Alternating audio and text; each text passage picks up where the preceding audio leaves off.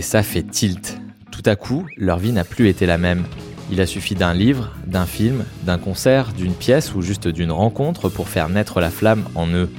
Et ça fait tilt, la passion était là. Dans leur tête, leur cœur et leur tripes, l'envie de créer, de rassembler ou d'afficher leur singularité, émouvoir, faire rire ou pleurer, parfois un peu tout à la fois. Et ça fait tilt, les voilà projetés à leur tour sur scène, dans les bacs, sur les étagères d'une librairie ou sur grand écran. Timides ou audacieux, remarqués ou anonymes, éclatants ou navrants, ces débuts les ont marqués à jamais. Dans ce podcast, des personnalités du monde culturel partagent avec nous les prémices de leur parcours.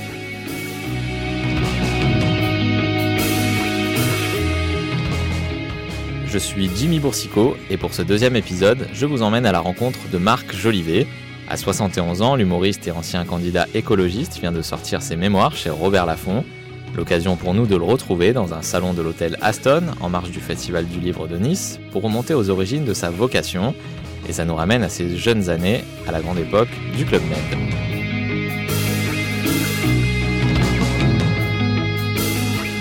Bonjour Marc Jolivet, on est euh, au Festival du Livre euh, de Nice et on va parler euh, bah, d'un livre que vous venez présenter donc ce week-end qui s'appelle Mémoire d'un artistocrate aux éditions Robert Laffont. Souvent tout le monde se plante. Hein. Et là, Jimmy, vous l'avez très bien dit. Vous avez très bien dit un artistocrate et non pas un aristocrate. Voilà. Donc ce livre, euh, bah, vous allez nous en parler. Il y a beaucoup de choses dedans. Donc on démarre évidemment du 16 juin 1950, votre naissance, et on, voilà, on navigue dans, beaucoup de périodes, beaucoup de rencontres aussi. Euh, euh, Bourville, Balavoine, Coluche, Raymond DeVos, François Berléand, Mitterrand, Hulot, plein d'autres, Serge Lama, Daniel Auteuil, vous peut-être vous encaserez d'autres aussi dans la discussion. Bah, est-ce qu'on peut commencer déjà par le point de départ de, mhm. de, de votre relation à l'humour? La première fois où vous vous êtes dit, bah, en fait, je l'ai fait marrer et ça me plaît alors véritablement, c'est au Club Méditerranée. Avant, je savais un peu, mais je voulais plutôt chanter les philosophes Sioran avec ma guitare. J'étais plutôt intellectuel, on peut dire comme ça.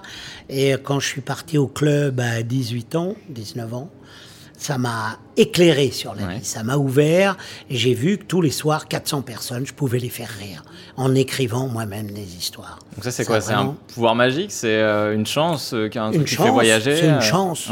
C'est une chance. Je me suis dit, oh tiens, ça marche. Et j'adore raconter. Je suis une grande gueule. J'aime faire du bruit. Euh, donc euh, j'ai dit waouh, mais je peux faire rire. Donc en avant, je vais essayer de faire rire le plus possible. C'est parti comme ça. Donc cette époque-là du, Club Med, elle était, comme on l'imagine, comme on l'a vu euh, dans les bronzés. mieux, parce que les bronzés, c'est un peu réducteur. Moi, je viens de faire une émission pour C8 qui va passer pour les fêtes de fin d'année, de grande écoute, et j'ai il y a trois jours, je racontais ça. Et je racontais comment c'était un moment fabuleux dans l'histoire de l'humanité, le, euh, le, club. Le club Miette, c'était l'ouverture sur le social, c'est-à-dire personne n'avait d'argent, c'était des boules qui remplaçaient l'argent, le PDG parlait avec l'ouvrier, c'était dans les années 70 vraiment quelque chose d'exceptionnel. À 19 ans, je pouvais ouvrir 400 bouteilles de champagne au GM. D'accord. Vous imaginez ça à 19 ans Dire, allez, 400 bouteilles de champagne pour tout le monde. Et Gilbert Trigano disait, OK, parce qu'il savait que je bossais bien et qu'on aurait l'Oscar du meilleur divertissement. C'était le. Euh, comment on est Ils appelaient pas ça le divertissement, régisseur de spectacle. Donc avec quoi on les faisait rire à l'époque? Avec quoi vous les faisiez rire eh ben Moi j'ai écrit euh, mon premier sketch, ça s'appelait Les chaises, qui est un sketch visuel qui se joue encore dans les clubs du monde entier, cinq chaises et deux personnages, déposés à la SACEM en 1969 et qui, qui joue toujours, qui marche toujours. D'accord. Et est-ce que ce, ce, Club Med là qui vous a marqué à vie, est-ce que c'était votre euh, toute, toute, première scène justement ou il y a eu autre chose avant, euh, des essais, des voilà, on parlait de, de, choses plus pointues peut-être, mais pas vraiment. Non, non, non. C'était vraiment le début. Je suis, moi, je viens de la banlieue, de Maison-Alfort, et donc c'est parti directement euh, banlieue et Club Club Med. Club Med avec euh, autre chose, quoi, totalement. Euh, je vivais dans une cave à, Maison Alfort et d'un seul coup, je me retrouve dans un 5 étoiles à Saint-Moritz. Donc, après ça, wow on peut plus changer. Il faut, il ben, faut continuer dans ce sillon. Voilà. On est lancé. Après, on est parti très vite. J'ai appelé mon frère Pierre et on a dit euh, allez, on quitte le club au bout de trois saisons. Et on a débuté euh, un mois après. On était en première partie de Coluche, au. Euh, comment ça s'appelait Ah merde Je te l'ai dit l'autre jour, mon amour. Port du Salut. D'accord. Mon amour, c'est pas moi, on précise hein, pour, euh, pour les auditeurs. D'accord. donc voilà, sur, sur, ce, sur ce livre, donc sur vos mémoires, il y a vraiment beaucoup, beaucoup de repères chronologique. On dirait que vous aviez tout ça dans un coin de la tête et même sur euh, papier. Qu'est-ce qui s'est passé Vous avez tout classé euh Alors, ce qui s'est passé, c'est que j'ai fait 35 ans d'analyse. Donc, tout ce que je raconte dans, dans ma vie, je l'ai revécu. Moi, puisque quand on fait une analyse régulièrement, bah, on se retrouve euh, face justement à sa propre vie. Deuxièmement, ma maman nous a quittés il y a 8 ans et j'avais décidé de lui produire un spectacle qui s'appellerait Arlette euh, Arlette Thomas, actrice, comédienne.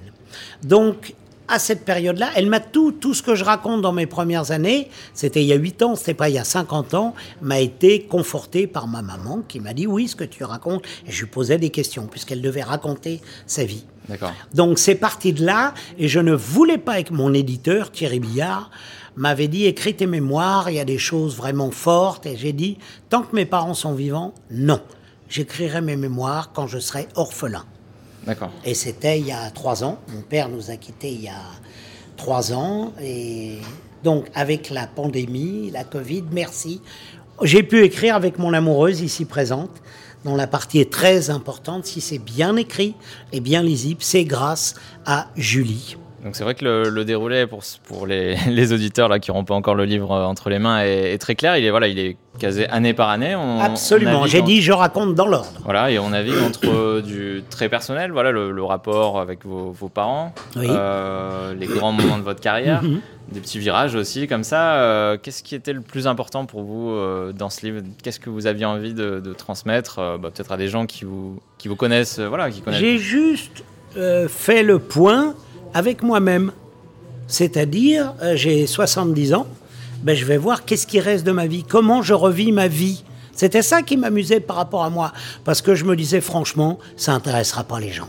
Il n'y a pas, je vis pas, non mais, alors il y a des anecdotes amusantes, intéressantes, mais je me disais, qui ça va intéresser de savoir que mon premier court-métrage, je l'ai fait avec Luc Besson, qu'il était mon premier assistant, et, voilà, et qu'on a travaillé ensemble.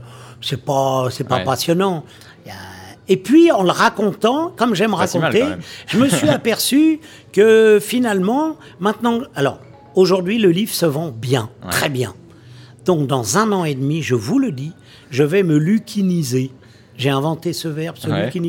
Je vais raconter, je vais raconter et lire des périodes de ma vie en spectacle. Et je dédicacerai à la fin. alors en teaser, qu'est-ce qu'on dit euh, Il y, a des petites choses, des anecdotes, vous, qui vous ont amusé quand vous les avez encore ressorties là euh, ah, il, y alors, il y a beaucoup de choses. Hein, euh. Alors, ben, je dirais, en me lisant, vous allez découvrir que j'ai failli être le fils de Jeanne Moreau et de Raymond DeVos que j'ai failli me faire buter par les flics à 19 ans à Boston, non 18 ans, à Boston dans une tournée. Euh, qu'est-ce qu'il y a que Il y a plusieurs fois des armes à feu, hein, qui oui. circulent comme ça. Vous êtes au mauvais endroit au mauvais moment et ça finit quand même bien. Une fois, c'était surtout avec mes parents, quoi. Quand mon père met le revolver sur la tombe de ma mère. Ça, c'était. Mais après, moi, j'ai eu. Non, il y a que les flics à Boston. Je me souviens. Là, là, on voit là le truc en face quand on. Waouh taille, taille Donc le reste, c'est quoi? C'est durable, du coup? On se dit, euh, enfin voilà, bah, je suis en vie, oui, ça passe ben vite oui, parce qu'on est oui, jeune. Oui, oui, oui. Puis j'ai un bon tempérament, moi. J'aime la vie, j'aime m'amuser, je me pose pas de questions. La vie avance et je la suis. elle est devant moi, elle s'ouvre et je la suis. donc là, dans ce, dans ce fil conducteur, il y, a, y a beaucoup de grands moments. Il y a aussi euh, bah, des choses euh, qui ont moins bien marché, avec lesquelles vous vous amusez des fois, voilà, ou de, parler de, par exemple de performance d'acteurs. Donc chez nous, à Cannes, vous aviez fait un spectacle spécifiquement pour ce rendez-vous. Et visiblement, ça a foiré, euh, oh. sauf, sauf dans Nice Matin, où on a ah, dit que c'était génial Absolument. Alors il faut retrouver le nom de cette dame que j'ai revue pendant des tas d'années. J'espère qu'elle est toujours là mais un bide mais phénoménal. Donc je resitue. Performance d'acteur Jean-Pierre Jean Carillo, qui est mon ami. 1987, c'est ça? Ah, je crois. Je sais pas. Et donc, j'appelle François Berléand, et Guy Laporte, mes deux amis, je leur dis voilà les gars, on est sur une autre planète, on est en toge, Il n'y a pas de lumière, il n'y a pas de son, c'est le palais des festivals de Cannes. Donc il y a des, des lumières, des vrais, euh, on avait mis des torches devant, et nous, on vient d'une autre planète et on parle aux hommes. Un bide, mmh. non, c'était euh, philosophico, poético, euh, branlo. et donc, un bide, mais un bide. C'était pas drôle, donc les gens n'entendaient pas, ne nous voyaient pas. Et Guy, à, chaque fois qu'on en parlait avec Guy et François, on riait, on riait. Et une bonne critique. Dans Nice Matin, la journaliste de Nice Matin, une dame charmante, avait dit Quel moment extraordinaire, merveilleux. C'était la seule au monde à avoir trouvé ça. Donc voilà, on peut en donner à tout le monde euh, avec des succès euh, divers. Il y, a, des choses qui marchent très bien dans votre carrière. Absolument. on va parler du, du Digicode, mais il y a aussi eu ce cette envie d'orchestre symphonique avec vous sur scène. Euh, voilà, qu'est-ce qui vous marque le plus, vous, dans vos, dans vos grands succès euh? C'est ça. Ouais. Moi, c'est ça. À l'âge de 5 ans, mes parents me demandaient Qu'est-ce que tu veux faire, Marc, quand tu seras plus grand? Et je disais Je veux être chef d'orchestre. parce que j'avais un cheveu sur la langue terrible, paraît-il. Donc, en grandissant, bah, j'ai dit euh, Je suis pas doué pour la musique, mais vous avez vu, j'essaye tout chanteur, le fils d'Hitler, succès, bah, bah, la chanson, le cinéma, bide, bah, bide intégral. Et à un moment, je dis, j'ai 55 ans, bon, le spectacle, ça marche très bien, ça y est, qu'est-ce que je pourrais faire que personne n'a jamais fait? Dis, jouer avec un orchestre symphonique, diriger un orchestre, jouer. Et donc, euh, je demande combien ça coûte. Ça coûte une blinde.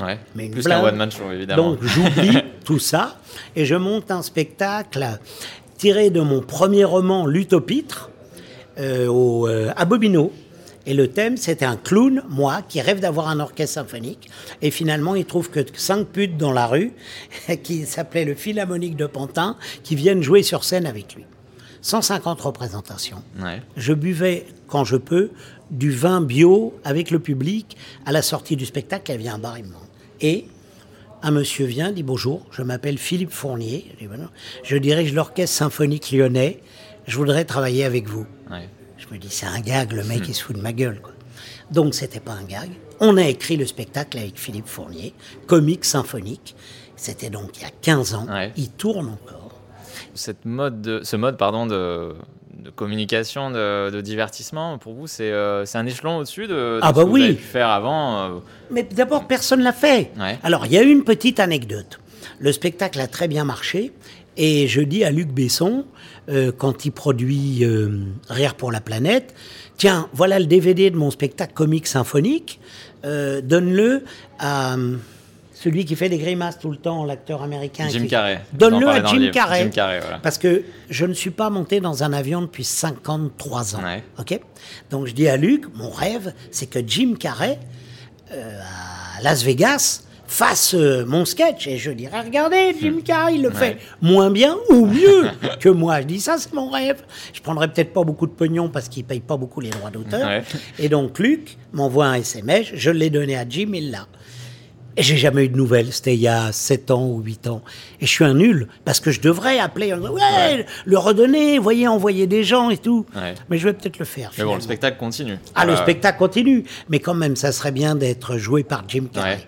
Donc c'est un aboutissement de, plus. Euh, là, on parlait des mémoires. Euh, des fois, c'est pas bon signe quand on se met à, rédiger ses mémoires. Mais vous, là, vous terminez sur une ouverture en disant euh, je, Vivement le deuxième tome. Ah ouais. surtout si ça marche bien. Eh oui. Mais là, vous êtes aussi dans un autre registre. Alors, je regarde l'acronyme. Vous dites maintenant, je suis un VMBDDC.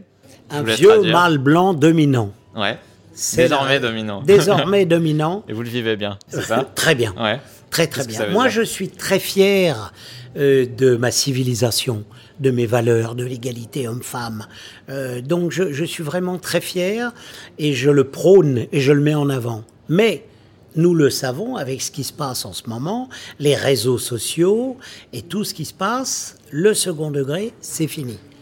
Et mon, le thème de mon spectacle, mon prochain spectacle que vous verrez euh, aux Folies Bergères, qui va s'appeler Marc Jolivet met les bergères en folie, hmm. aux Folies Bergères, le 10 et 11 avril, premier tour des présidentielles. J'annoncerai avant l'heure, ça sera à 17h. J'annoncerai ce, avant de le savoir, on verra si je me gourre ou pas. On fera des paris sur ceux qui seront, les deux qui seront au deuxième. C'est pas des capacités divinatoires. Vous arrêtez la pluie parfois, visiblement, ah, euh, oui, au moment des spectacles. Oh, ça, c'est. Il m'est arrivé dans ma vie des, trucs euh, rigolos, quoi. Ça arrive, c'est comme ça. Euh, ça s'est reproduit trois fois ou deux fois, je sais plus. De, trois fois. Trois fois. Ça, c'est la classe 50 ans. un coup de. Ah ouais, c'est trop rigolo. Ça, c'est trop drôle. La tête de Christophe Barbier, c'était pas loin d'ici. C'était à Roquebrune, Cap-Martin. Quand je lui dis T'inquiète pas, Christophe, la pluie va s'arrêter. Ah, ah. Oh, la pluie s'arrête et on joue. Et elle reprend dès qu'on a fini. Sur commande. Sur commande. Voilà, le coup de peau. Et donc il y a des amitiés comme ça, euh, je sais pas, peut-être qui pourraient surprendre, enfin de se dire tiens, euh, Jolivet ami avec Barbier, mhm. euh, et finalement ça le fait. Enfin c'est des rencontres comme ça de, spectacle pour le coup. D'abord. Oui, mais humaines aussi. Moi j'aime beaucoup l'homme, l'amoureux du théâtre qu'il est, et qui au bout de dix ans avec moi, c'était un comédien amateur, c'est devenu un professionnel. Christophe a joué tout l'été comme acteur professionnel.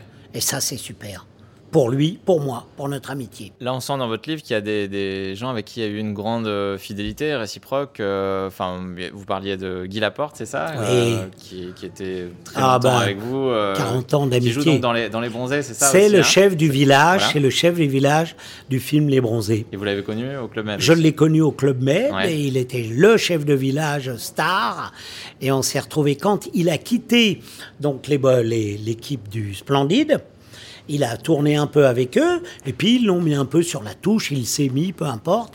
Il était là, je dis, mais Guy, viens travailler avec moi. Et c'était parti pour 40 euh, ans d'amitié. C'était un, un acteur extraordinaire, et surtout, il avait le génie du repas. C'était un animateur de repas extraordinaire. Donc ça, ça compte beaucoup. Ah, beaucoup. il y a des anecdotes là dans le livre. Il y en a une qui se passe près de chez nous à Mougins avec euh, Julien Clerc. Oui. Euh, c'est un repas. Est-ce que vous pouvez la raconter? Bah, C'est très simple. On fait la première partie de Julien Clerc avec mon frère Pierre. Et euh, il nous invite à dîner à Mougins, au grand hôtel, au grand resto de Mougins. Et moi, j'adore déconner, j'adore déconner. Je vais dans le resto trois heures avant, je dis bonjour. Est-ce que vous pourriez, s'il vous plaît, pour Julien Clerc, faire des parts beaucoup plus petites? Vous êtes sûr Je paye, il vous, vous préparez tout pour après qu'il est. Mais voilà, vraiment des parts toutes petites. Et Julien a une classe folle. L'entrée arrive, mais il avait vraiment un truc plus petit. Je regarde, il bouge pas, on était 15, il voit qu'il a un truc plus petit, il dit rien. Le plat principal arrive, là c'est encore plus rikiki, il bouge pas, je vois qu'il regarde, les gens étaient un peu au courant, pas tous mais un peu, il dit rien. Et le dessert arrive, et là, une fois qu'il a dit Est-ce que je pourrais en avoir un petit peu, s'il vous plaît, tellement c'était petit. D'accord. Donc euh, j'ai avoué mon, gag, il a, il, a il a toujours la classe, mmh. Julien. Ouais. Alors dans ce livre, il y a, des, moments comme ça qui sont euh, anecdotiques, mais qui sont très drôles, qui vous marquent euh, des années après. Il y a des choses plus lourdes, plus tragiques aussi. Euh, vous dites que vous étiez avec Coluche le, jour de sa mmh. disparition, donc dans notre région aussi. Est-ce que ça, c'est des choses que vous racontez encore avec avec une, ah, bah bien sûr. oui, oui, de voir Michel partir. Moi, je l'appelais pas Coluche, mais Michel. De le voir partir, on lui fait le casque. On est sur la plage à Cannes, le casque, le casque il fait le bras d'honneur, il part euh, deux heures après, mais il est bon, voilà. Mais ce qui m'a le plus marqué, c'est Daniel Balavoine. C'est la disparition de Daniel, puisque la veille, il me disait, on va monter Simon et Gunther, qui est son album, moi l'album que j'adore, en comédie musicale, on va se faire ça. Voilà. Et Marc, prends l'avion avec moi, attends, t'es jamais, ça va, viens avec moi, on y va. Non, non, non, vas-y, toi, c'est bien, voilà. boum. Voilà. Avec Daniel, il y a une belle histoire d'amour, d'amitié, oui, vraiment qu'il y a des gens avec qui vous n'avez pas pu collaborer, euh, mais qui vous ont marqué, euh, comme lui. Enfin, en tout cas, pour ce spectacle-là, vous euh, Daniel Balavoine, vous n'avez pas pu aller au bout de vos projets artistiques. Il y a aussi des, occasions manquées, peut-être aussi avec Guy Bodos, par exemple, où vous deviez improviser ensemble. Ah oui. C'est un modèle pour vous, vous le dites souvent. Oui. c'est... Alors moi, je, comme dit, je rends un hommage critique à Guy Bedos. Vous allez voir, je l'imite très très bien. Et donc, dans mon spectacle, je fais la démonstration à travers Guy Bedos, le spectacle d'aujourd'hui, que le second degré est mort. Voilà, que c'est fini. D'accord. Qu'est-ce qu'on fait alors ben, aujourd'hui Je dis, euh, je dis euh, ben, vous savez, Marrakech, Marrakech, avec ma femme, on est revenu, on a été déçus. Que des Arabes, les hôtesses arabes. Bon, enfin, vous imaginez, Voilà. voilà.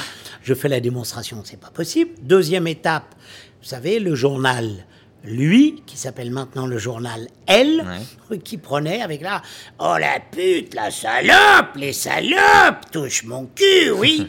Je dis ça aujourd'hui, c'est terminé. Ouais. hein. Et le troisième, je fais euh, le carton rose, Me- carton rose, carton rose, voilà. Je fais la démonstration pour rendre hommage à Guy. Ouais. On aurait dû improviser ensemble au, pas au palais, au Zénith, tous les deux, quand Michel Rocard et Michel Piccoli nous avaient demandé d'aller faire un spectacle pour l'indépendance de la Nouvelle-Calédonie. Et Guy n'est pas venu, il était malade. Voilà. D'accord. Donc et ça, on c'est euh, improviser tous les deux. c'est une occasion manquée. Elle, Ah oui. euh, elle Ah a oui. peut-être moins de conséquences que- qu'un autre euh, mauvais choix là qui a pu se produire avec, euh, avec une chanson qui atterrit chez Johnny Hallyday. Vous en parlez dans le Ah livre. oui. donc là, je vous laisse dérouler aussi. Donc, j'écris une nuit Le fils d'Hitler. C'est un tube, c'est le seul tube de ma vie. C'est un tube, Ouais. Le fils d'Hitler en 1974. L'année d'après, on fait un deuxième album. Et il y a un Anglais qui vient à la maison, Tony Scott, et qui nous fait écouter des chansons sur sa guitare. Il dit voilà, euh, on m'a demandé de vous a donc il fait, euh, il nous donne quatre, cinq mélodies. Il y en a une, il fait The King is dead, The King is dead, The King is dead. Ouais. Il dit celle-là, ça va être un tube, ça va être un. Ouais. Il insiste, il revient une autre fois, il insiste. Ouais, The King is dead. Un an se passe. Ding ding, mon téléphone sonne. Allô, c'est Marc ou c'est Pierre C'est Marc, c'est Johnny. Johnny, Johnny Hallyday. Tony vient de me dire que vous ne vouliez pas de The King is Dead. oui, vous êtes sûr bah, je dis oui, le pauvre Johnny Hallyday. Tu vois, nous, on a bien senti que ça pouvait pas être un tube, cette mélodie-là.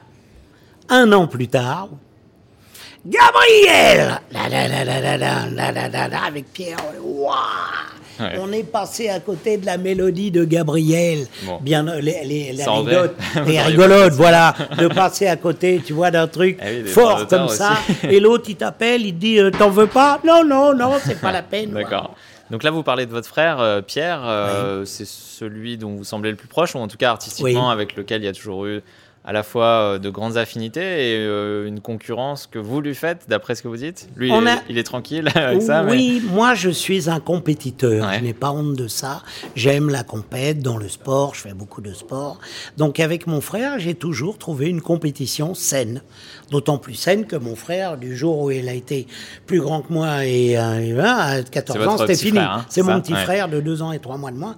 Il a été meilleur que moi en tout. Ouais. Donc je le dis avec beaucoup. Alors lui il me dit c'est pas vrai. Toi tu fais beaucoup plus rire que moi. Je dis oui parce que t'oses pas. Mais si tu t'y mettais, voilà, je m'entends très très bien avec mon frère Pierre, qui est un très grand réalisateur, qui a réalisé des, pour moi des grands films. Euh, le frère du guerrier que pas beaucoup de gens connaissent, mais ma petite entreprise, euh, le film Bruel, euh, qu'est-ce qu'il y en a? Enfin il y en a quelques grands qui en préparent un nouveau et surtout qui est président de l'ARP, de l'Association des directeurs de cinéma, et qui fait beaucoup pour le cinéma français et européen. D'accord. Donc vous, le rapport au cinéma, il est, il est amoureux et contrarié en même temps, c'est ça? Il y a eu cet épisode euh, Cannes, Nul. le festival de Cannes. Ah bah oui, On peut être nul et être sélectionné au festival de Cannes. mais tout à fait. C'est là où l'ambiguïté. C'est ah, donc euh, j'ai je décide de devenir réalisateur de cinéma et de faire un film s'appelle Diogène pour le philosophe qui vivait dans le tonneau. Et je fais le film alors avec 5000 euros d'aujourd'hui. Ouais. Donc, euh, Claude Lelouch me prête ses caméras le week-end, on euh, je prends des, des pellicules, j'écris le scénario à la Godard. Au fur et à mesure, le film Diogène, bon, pff, franchement, c'est ce que c'est. Pour moi, c'est un amour, mais que dalle. Et je vais le présenter euh, au CNC. Il est sélectionné à Cannes par mon idole, Jacques Perrin. Jacques Perrin. Bah Et le mec dit, on met ça à Cannes. Performance, euh, à, quand, sélec- euh, comment ça s'appelait? Perspective D'accord. et je suis sélectionné à Cannes. Une représentation à Cannes, Ouais. je me souviendrai toute ma vie. Il y a quatre personnes dans la salle et les gens traversent ma salle en hurlant Il est où le film de. Moki. il y a Serge Gainsbourg. Serge Gainsbourg, d'accord. Il, y avait un film mime de Serge Gainsbourg, il, il passait là. Et le film, j'ai quand même une des plus, des plus gros bides du cinéma français. Le film distribué par Warner Columbia, Les pauvres, ils pensaient que j'étais le nouveau euh, Woody Allen. Ouais. Ils sont plantés. le film est à l'affiche le mercredi, il l'enlève le vendredi, ce qui est rare. 700 entrées dans trois salles. Donc on passe à autre chose. Pas du tout. C'est comme ça, non. Pas du tout. ça. J'appelle livre, Gilbert. Trigano et je lui dis prête-moi. Jamais le club avait produit pour le cinéma. Il me dit Marc, allez, je te donne le Vitel, le village de Vitel pendant un mois. Et là, j'ai tourné un long métrage qui n'est jamais sorti, Full Power, Ouais. et quatre courts métrages. D'accord. Yes Qui m'ont permis de vivre pendant quelques années, car Luc Besson, entre-temps, était devenu une star et il achetait mes films. Mes courts-métrages, Par qu'il mettait ou par- amitié, Ouais. par amitié. On avait débuté ensemble Ouais. avec le permis télé, avec nos 3-4 courts-métrages. Donc, il me les achetait et ça me permettait de vivre. euh, voilà. Alors, on parle depuis un petit moment et euh, on, a, on a oublié quelque chose, en fait, peut-être de définir ce terme-là de- d'artistocrate. Alors. C'est qui? C'est quoi? Alors, je cherchais, je me dis, mais j'aime.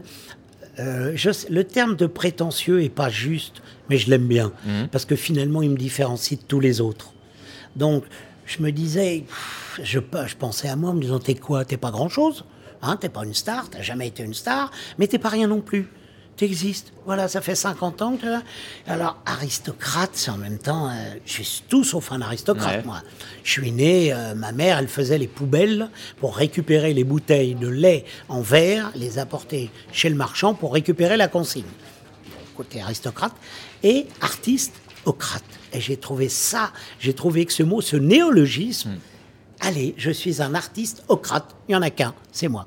D'accord. Donc, vous voyez, c'est en même temps de l'humour et en même Ouais. temps de la prétention absolue. Il y en a un qui pourrait être le, le descendant, d'après ce que vous dites dans le livre, c'est Edouard Baird. Ah oui, Ouais. j'avoue, j'adore. Ouais, J'aime beaucoup, beaucoup Édouard Baird, son esprit. Euh, Quand je pensais, je dis, mais qui Ah, je disais, tiens, Édouard.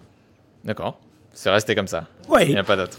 Non. ok. Enfin, je, non, je ne veux pas penser. Non. Donc là, on parle de, de filiation. Dans, dans le livre, euh, bah, vous faites quand même un beau portrait de, de votre mère. Dans le livre, vous vous expliquez qu'elle aurait pu avoir une grande carrière d'actrice. Euh, Est-ce que vous pouvez nous parler un petit peu de, de votre relation? Bien sûr. Donc, euh, on est en 1948. Maman rentre au cours d'art dramatique de François Roland, je crois, de, euh, Roland quelque chose. Et il y a Raymond DeVos qui est là, qui tombe amoureux de maman. Il y a Jacques Jolivet, mon père, Ouais. qui est un auteur d'art dramatique avec une grosse voix, et Jeanne Moreau qui sort avec mon père. Et donc, mon père veut faire du théâtre, Jeanne Moreau va partir, puisqu'elle veut faire du cinéma. Raymond DeVos va vouloir tomber amoureux de ma maman, mais euh, maman tombe amoureuse de mon père, ils sortent ensemble, et je nais deux ans plus tard. Voilà. Et mon père, euh, ma mère part quatre ans après. Elle part avec mon beau-père, avec le meilleur ami de mon père, c'est un drame absolu. Et quelques années plus tard, enfin irrégulièrement, mon père, donc elle m'emmène, moi, mon père était assez violent, et elle, elle m'emmène moi, elle laisse mon frère Pierre. Et irrégulièrement, mon père, en me regardant, disait, quand je pense que tu devrais être le fils de Jeanne Moreau. alors c'était, il le Ouais, disait, c'est pas- alors c'était en même temps de l'humour, et voilà, c'était un mélange des deux. Mais ce n'était pas que méchant. Ouais. Et là, on sent bien qu'il a fallu du temps pour euh, essayer de, de le comprendre, à défaut peut-être de, je sais pas, peut-être que je vais me tromper, mais de l'aimer totalement, Mon pleinement. père, Ouais. Vous dites que Oui. vers la fin de, je sais pas si c'est vers la fin de sa vie, Oui. mais en tout cas dans les années 80, vous êtes allé le voir donc à Montauroux, oui, là où il habitait, oui. parce que vous aviez envie de de, quoi, de faire tomber un verrou, de, de Oui. comprendre qui Moi, j'ai qui vu était? peu mon père parce que je suis parti à l'âge de 4 ans. C'était un homme très autoritaire, euh, qui était, qui, pou- c'était pas un bon mec. Je dirais pour résumer, c'était pas un bon mec, mais ça n'était pas que pas un bon mec. C'était un homme de talent qui m'a aussi ouvert à la littérature, à la musique. Je me souviens notamment René Barjavel avait beaucoup d'amitié pour mon père. J'ai essayé de travailler avec René Barjavel. J'étais trop jeune et lui trop vieux, rien n'a abouti. Mais euh, j'ai vu beaucoup, moi je suis très marqué par le cinéma de cette génération. J'ai tellement vu de films où les mecs sont démolis parce qu'ils n'ont pas pu avoir de contact avec leur père, qu'ils n'ont pas eu de père, qu'ils n'ont pas pu aller au bout de la relation. Donc comme je l'avais connu très peu, les week-ends, je lui ai dit, papa, voilà, je viens. Et on est resté trois jours à se parler, moi à lui dire, pourquoi? Pourquoi tout ça? Qu'est-ce que Pourquoi cette méchanceté, cette dureté, etc. Et mon père a pleuré dans mes bras. Mhm. Donc, ça, ça, ça nous a ouvert, ça nous a un peu rapprochés. Un peu. Parce qu'il était quand même bien barjot et pas très gentil du tout. Mais est-ce que vous, ça vous a libéré pour les. Voilà, ça fait presque ah, moi, oui. 30 ans, là, plus de 30 ans qu'on. Ah oui. après ce moment-là, est-ce que ça vous a aidé à voir ah, les moi, choses ça autrement aidé, bien sûr. Enfin, vous, parlez souvent de ça aussi, de, donc, de votre euh, thérapie, de la façon de, oui. de s'accepter, de s'apprécier, de s'aimer, vous dites? C'est le cas maintenant? Toujours? Ah oui. Alors, je ne suis pas fou de moi, je ne suis pas fou de moi, mais je me trouve très sympathique. Voilà. Non, c'est vraiment un juste milieu. Euh, voilà, j'ai bien travaillé là-dessus. Oh, finalement, comme je dis dans le livre, avec le. Franchement, je suis pas très beau, pas très grand, pas très rire, enfin, très pauvre, voilà. Je m'en sors pas si mal. Ouais. Qu'est-ce qu'on fait pour les 70 années qui restent Alors, on finit là-dessus? alors, eh ben, du comique symphonique. Et puis, voyez cette beauté qui est là tout faire pour la rendre heureuse. Il faut dire son nom quand même C'est un but. Julie, ensemble, Julie Guinard, qui est traductrice et qui fait trois romans maintenant. Le livre avec Christophe Barbier, euh, Mémoire d'un d'un appui-tête. Et là, si c'est bien écrit, si ça se lit, vraiment, c'est grâce au travail de Julie. Comme elle dit, on est une bonne équipe.